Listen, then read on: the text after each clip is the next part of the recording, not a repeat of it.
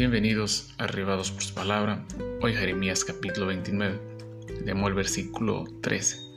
Y me buscaréis y me hallaréis, porque me buscaréis de todo vuestro corazón. Un Dios de todo corazón. Primero, en el capítulo de hoy volvemos a aprender lo siguiente.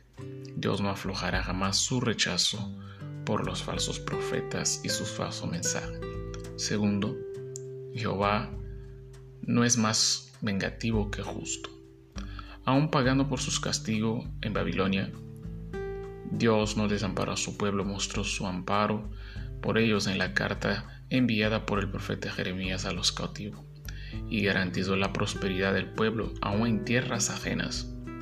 El amor de Dios puede ser visto aun cuando nos reprende.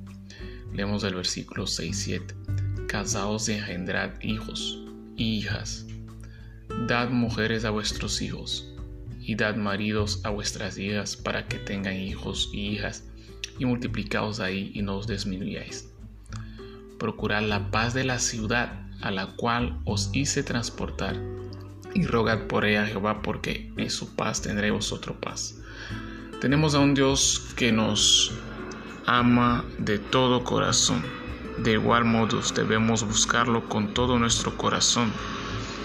En ese contexto, buscar a Dios de todo nuestro corazón es aceptar su voluntad, aunque aparente ser ilógica y sin agrado para nosotros, exponer lo que Él nos diga sobre todas las cosas.